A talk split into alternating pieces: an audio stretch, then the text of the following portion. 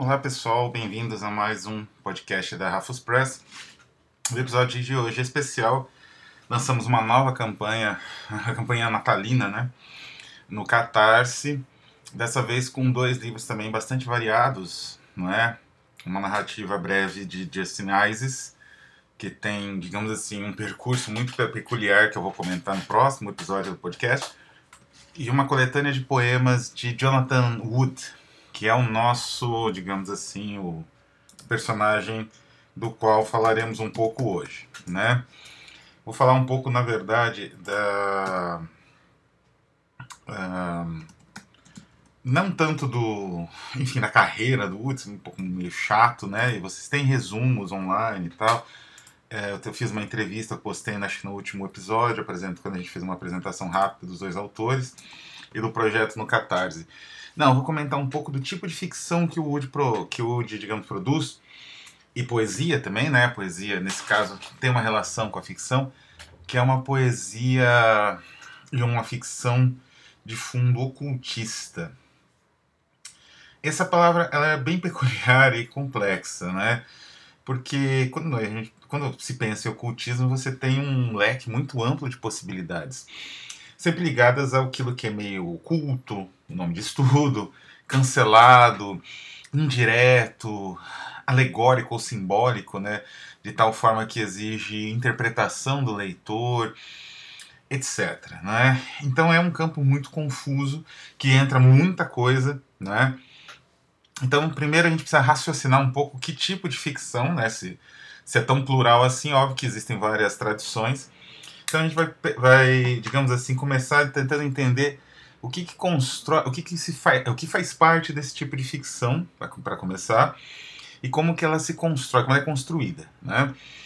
Em primeiro lugar, assim, é, ficção ocultista como ficção, sei lá, policial, ou ficção com, com um, um, digamos assim, uma outra tradição, uma outra vertente mais antiga, que é, seria o caso o conto de fadas, é um guarda-chuva, né? Um é uma expressão que indica uma série de possibilidades. Mas existe algumas, digamos assim, tendências universais desse tipo de ficção, ou tendências gerais, que vão se repetir em outras, né? Quer dizer, elas vão formar uma espécie de padrão, e aí você puxa o fio da meada desse tipo de ficção. No caso da ficção, do, que seria justamente aquelas estruturas em conflito que constroem a narrativa no plano o plano da, do conteúdo da narrativa dentro do plano, uh, digamos assim, o, o, plano de construção formal, né? O bastidor da narrativa. Bom, no caso da narrativa ocultista, o geral, de um modo geral, você tem sempre uma espécie de um, de um percurso, de um caminho, que é justamente o percurso iniciático, né? Ele o percurso iniciático é bastante importante, ele aparece em várias ficções da, não é, ocultistas e não só. E esse percurso iniciático é interessante porque ele não precisa ser necessariamente individual, e ele nele se codifica uma série de possibilidades e de, digamos assim, uh, atrações da narrativa da narrativa ocultista, né? Por exemplo, questões uh, doutrinárias, né? porque o, o, ocultismo ele está relacionado, em alguns casos, a aspectos doutrinários, que são as aceitas, a ordens e etc, etc. Então essa iniciação pode ter um aspecto doutrinário, essa iniciação narrativa ou poética. Também ela se liga ao aspecto visionário, que é justamente o momento em que o, o personagem da narrativa, ou eu lírico, no caso da poesia, ele mergulha no universo simbólico mais denso que exige do leitor uma atenção redobrada na leitura, não é? é? Esse aspecto da densidade simbólica de uma narrativa ou de uma obra poética, especialmente dentro desse campo que eu chamei de ficção, ou se, se for necessário, literatura ocultista, né, mais amplo, é um derivado, digamos assim, é um herdeiro do simbolismo. Né? Os simbolistas, como Baudelaire, os simbolistas franceses, especialmente, como Baudelaire, o Mallarmé e o Rimbaud e outros, né? especialmente esses três, eles descobriram um caminho curioso de, digamos assim, a fusão entre a visão, de, o raciocínio né, empregado por Edgar Allan Poe na construção das suas ficções fantásticas, de estranheza, e as, a, digamos assim, o universo visionário do Swedenborg de alguns românticos que são herdeiros do Swedenborg, como o caso do William Blake. Então esse universo visionário, ou na Espanha do Goya, por exemplo, né, que sempre são autores que tiveram uma influência gigantesca no Baudelaire. Todos eles. Baudelaire escreveu todos, sobre Goya, sobre Poe, traduziu Poe. Uh, Swedenborg ele conhecia muito bem não só ele, os românticos franceses da geração dele, o Balzac, conheciam muito bem, né? E o Swedenborg, algumas teses de Swedenborg é, inspiraram Allan Kardec, enfim, tiveram a, a, a literatura ocultista doutrinária, vamos dizer assim, relacionada a um corpus doutrinal. Na França, ela teve uma grande influência do Swedenborg, que é um autor que morou a vida toda na Inglaterra, um autor escandinavo que morou bastante tempo na Inglaterra visionário, ex-cientista, na verdade. Ainda vou dedicar um programa a ele especial, porque é um autor que tem muita complexidade e influenciou de forma subterrânea uma boa parte da literatura contemporânea. Mas, de qualquer maneira, uh, existe então na literatura ocultista essa possibilidade visionária, não é? Ou a narrativa ela se codifica em, e, e, ela é herdeira do simbolismo, né? Então, quando ela se torna mais densa, aquele momento que, como Baudelaire falava, uh, o universo, né, a natureza, a cidade, tudo se transforma numa floresta de símbolos, né? Então, é o momento em que o autor cria sua própria floresta de símbolos e o leitor se perde nela. Bom, e onde entra o, a narrativa do Jonathan Wood? Eu vou falar de dois momentos anteriores à narrativa do Wood e vai ficar um pouco mais fácil de entender que tipo de construção ocultista ele busca. Não só ele, um pouco Damian Murphy e outros, né?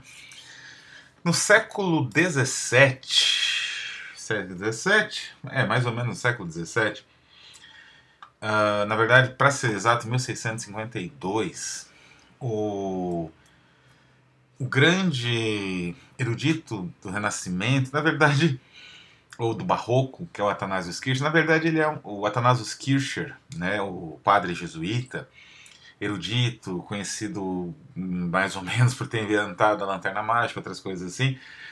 Escreveu sobre tudo. Ele era um homem do seu tempo. E mais que isso, ele era considerado até mesmo charlatão por muitos, né? Ele foi contemporâneo do René Descartes, que achava ele um charlatão convicto, assim, completo, né?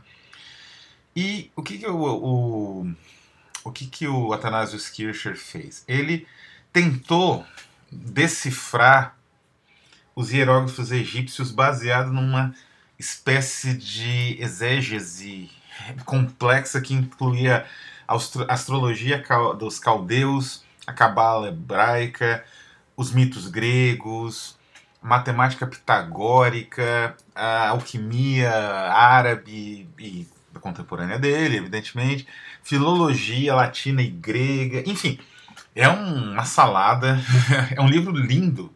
Foi talvez a primeira vez que os hierógrafos é, foram, digamos assim, impressos no Ocidente em tipos móveis, em caracteres complexos, em gravuras muito bem feitas.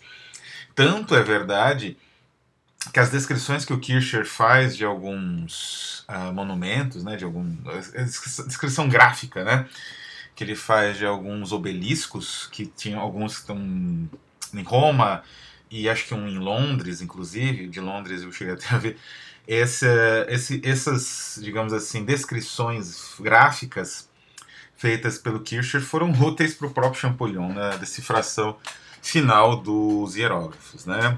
Estabelecimento ali da estrutura daquela linguagem, daquela, enfim, daquela escrita, né? Mas pro Athanasius Kircher, aquilo não é, é, o processo de decifração dos hieróglifos não era um processo racional em si, era uma espécie de contato espiritual com uma teologia universal, né? Essa teologia universal costuma ser denominada prisca teologia, né? É uma teologia que subjaz a tudo, e evidentemente na visão do Kircher é a teologia cristã. Mas, uma vez que ele era um, um padre, não, católico, um monge, né, na verdade, um jesuíta. O que acontece é que, mesmo estando atrás dessa essência cristã, ele valorizava muito o mito, valorizava muito o oculto. E isso está na base dessa obra única que é o, é o Édipo egípcio, né? O Édipos egípcios, né? Uh, tem PDF e tudo mais, e tem um excelente estudo que eu vou colocar né, na bibliografia, um ótimo estudo sobre esse material. Mas essa é uma abordagem, quer dizer, a, do ocultismo, de certa forma, um tour de force ocultista, porque é como se o, o Kircher tivesse tentado revelar, quase que de forma iniciática, é, aquele material egípcio ilegível, né? sem a chave adequada, é, ele tentasse ver ali elementos iniciáticos. Ele criou, na verdade, microcontos, pequenas narrativas de cada hieróglifo, como se fosse também uma espécie de pequeno bestiário, né? A gente tem um programa sobre o tema. E cada um desses hieróglifos, então, seria uma revelação de algum elemento, né? Como uma espécie de carta de tarô. Então, é, é aqueles obeliscos que ele estudou mais, né? Seria o fonte de estudo mais, digamos assim, direta né, dele, do, do, dos hieróglifos, é, esses obeliscos seriam quase como é, assim a, o jogo né, do tabuleiro de, de um meeting ou de um tarô, não é, com seus arcanos, suas construções narrativas ali que implicavam cada um daqueles é, signos hieroglíficos. Então, era uma maneira ritualística né, de evocar um passado e que resultava para o leitor de hoje, algo quase cômico, porque as interpretações dele do, dos hieróglifos eram completamente erradas. Né? Quando Champollion fez a, a leitura da, da Pedra Roseta e de outros de outros monumentos e obeliscos, né, já com a chave de cripto, eh, né, a chave de decifração do, da escrita, as mensagens eram muito mais sóbrias, muito mais palacianas, o que é bastante coerente do que as mensagens apocalípticas quase que o Kircher via nesses mesmos monumentos. Então essa é a visão ocultista, ela implica numa interpretação e não só numa interpretação, numa ritualização de certos elementos, que no caso do Kircher era, é, na, na verdade, a, o estabelecimento de um mistério, né? que no caso do Kircher era o idioma na época dele indecifrável dos egípcios, né? do, do Egito Antigo.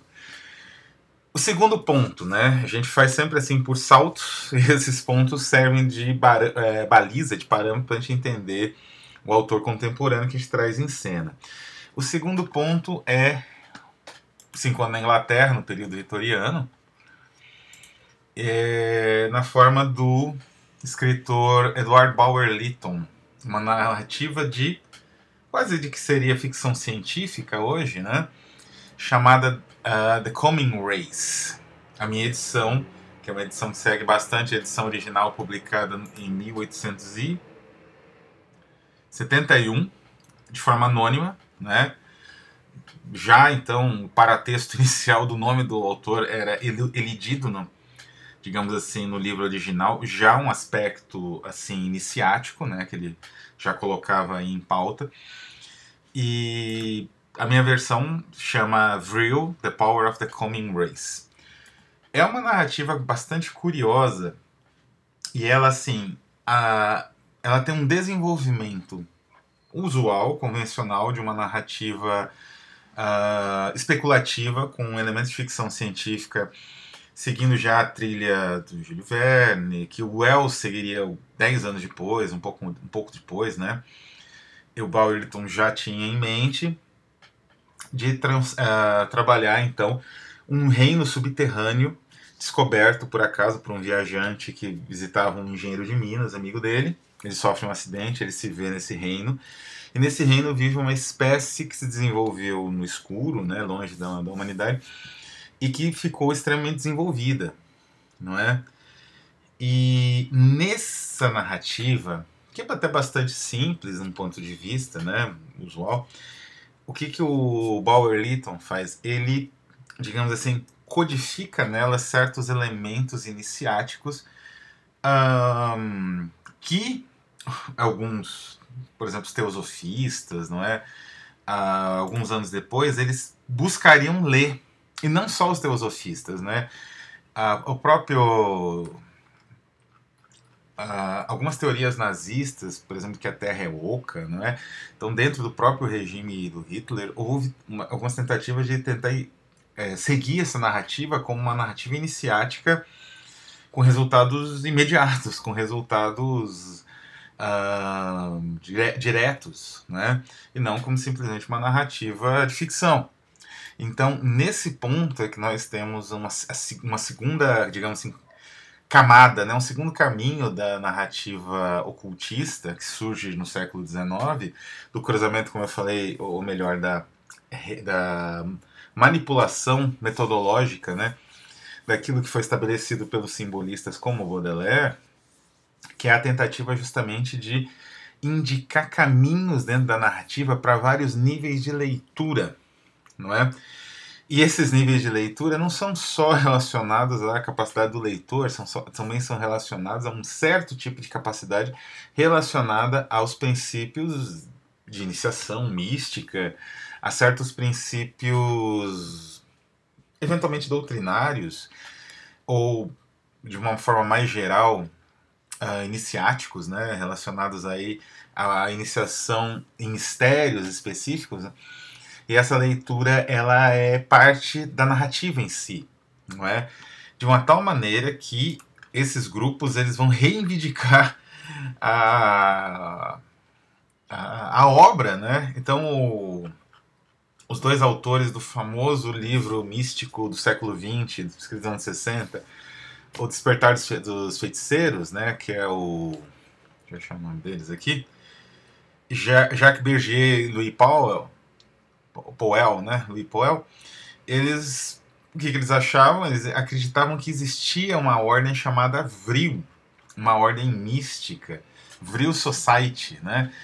E que cuidava dessa substância que surge no, no romance como uma substância mágica, não mágica, mas uma espécie de princípio vital. Tem um sentido que não é exatamente de MacGuffin, né? Num sentido que transcende o narrativo dessa substância extremamente vital, né, que os, esses seres subterrâneos utilizam e que é o motor da civilização deles.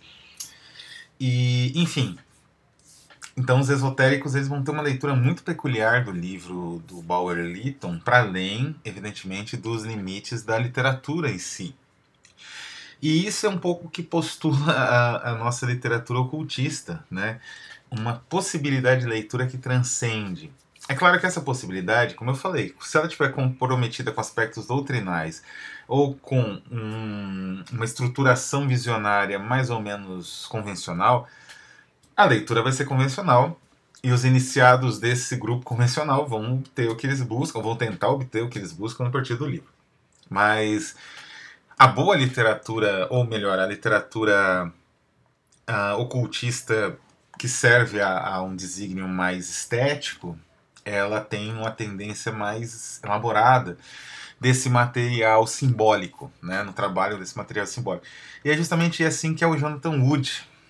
A narrativa do Jonathan Wood, as narrativas que eu li dele, né, como, pois bem, é, The New Fate, né, foi uma das primeiras obras que eu entrei em contato dele. É, é uma obra espetacular, não é?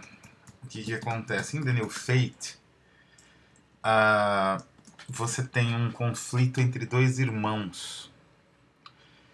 E no plano, digamos assim, da narrativa, esse conflito ele vai se desenvolvendo, vai se desenvolvendo até um limite de ruptura, de, enfim, uh, morte, de destruição de um dos personagens por outro, né? Um irmão mata, um, destrói o outro. Enfim, nós temos aí um desenrolar trágico, até tétrico, né, do destino desses dois irmãos. Mas existe uma ambientação né, durante a Alemanha nazista e uma ideia geral filosófica, não é? Quer dizer, num plano narrativo puro, nós temos um processo iniciático que se dá pelo conflito dos dois irmãos. Esse conflito ele é carregado de elementos simbólicos e iniciáticos, especialmente a espiral, não é? As formas é, espiraladas que vão aparecer sempre no, em todo romance. E esse conflito, é, vamos dizer assim, ele se resolve com um sacrifício, né? O sacrifício de um dos dois irmãos, que é, enfim, destruído em holocausto, né? A, uma, a um novo destino, que é o que o título mais ou menos indica. Mas esse universo ele tem um, um background histórico, então aquilo se torna mais complexo, mais difícil de determinar e a perversidade ela se torna mais palpável, a perversidade até mesmo do ritual, porque esse ritual ele tem uma certa, digamos assim, a boa narrativa ocultista, ela não é proselitista, não é, digamos assim. Uh, o, o D.H. Lawrence, né, o grande escritor inglês, ele falava como. Ele escreveu um ensaio sobre o Apocalipse, uma das últimas coisas que ele escreveu, e ele conta como o Apocalipse irritava ele, não tanto pela grande eloquência do texto, para ele tudo bem, mas por ele ser trombeteado pelos pastores no ouvido dele. Então, esse aspecto, digamos assim, de doutrinação, de crença, isso daí enfraquece um pouco o material ocultista, ele se torna mais doutrinário. Não é? No caso do Wood, isso não acontece porque ele às vezes ele inverte a perspectiva. E a inversão da perspectiva resulta na visão de que também aquele universo construído pela iniciação é um universo medonho, é um universo destrutivo, né? E enfim, é um universo em que você não consegue superar as contradições que você buscava superar com o processo iniciático, não é? E isso vai acontecer em outras. É uma perspectiva filosófica muito complexa, né, que vai aparecer nos poemas do Wood, com formas ritualizadas bem marcadas, e vai aparecer em outros romances. Vou citar mais dois que são os mais recentes, que são justamente o The Delicate Shoreline Beconas, né, um nome enorme, e que foi publicado pela Zagava, que é um romance. Assim, é um, ele acompanha um assassino, não é? A consciência desse assassino que é extremamente solipsista, né? É um romance que ele se passa na consciência de um personagem. Não é só um romance a partir do ponto de vista de um narrador em primeira pessoa. Não. Ele tem uma essência filosófica porque ele se passa na consciência desse personagem. Então, cada aspecto dessa consciência é, vai moldando a narrativa. E isso cria alguns efeitos únicos, né? A em determinado momento que o narrador quer esconder o cheiro né, de coisas ali que ele está, digamos assim, preservando, guardando, enfim, e que ele usa peixe para isso, um monte de peixe que ele faria ali frito, como os ingleses comem às vezes e tal, e ele prepara e não faz, né, ele deixa guardando ali num, numa parte do hotel dele mais úmida, mais fria. É, um, é algo ao mesmo tempo quase repugnante, porque você tem uma certa aspecto tátil do que ele está fazendo, por, pela, por conta da potência da descrição, mas também é incrivelmente simbólico de muito, de, né? Você pode muito bem interpretar aquilo simbolicamente. E é, como eu disse, um fragmento da consciência perturbada desse personagem. Não é, não é só uma cena de, de matança ou uma cena as, asquerosa ou repulsiva que acontece ali. Né? E a outra narrativa dele mais recente, também que eu gostaria de citar como a guisa de exemplo né, da potência né, do, do, do que o Jonathan Wood ele realmente consegue é The, The Deepest Furrow.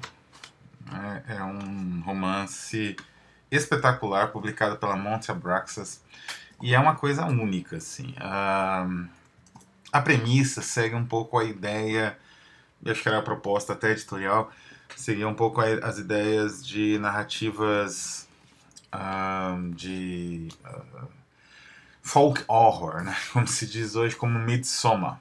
Não é? E lembra um pouco até o Midsommar em certos aspectos.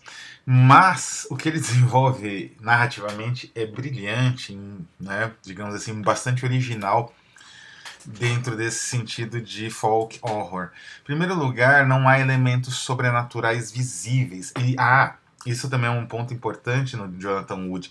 A narrativa iniciática dele se dá na concretude, no que é concreto, não é?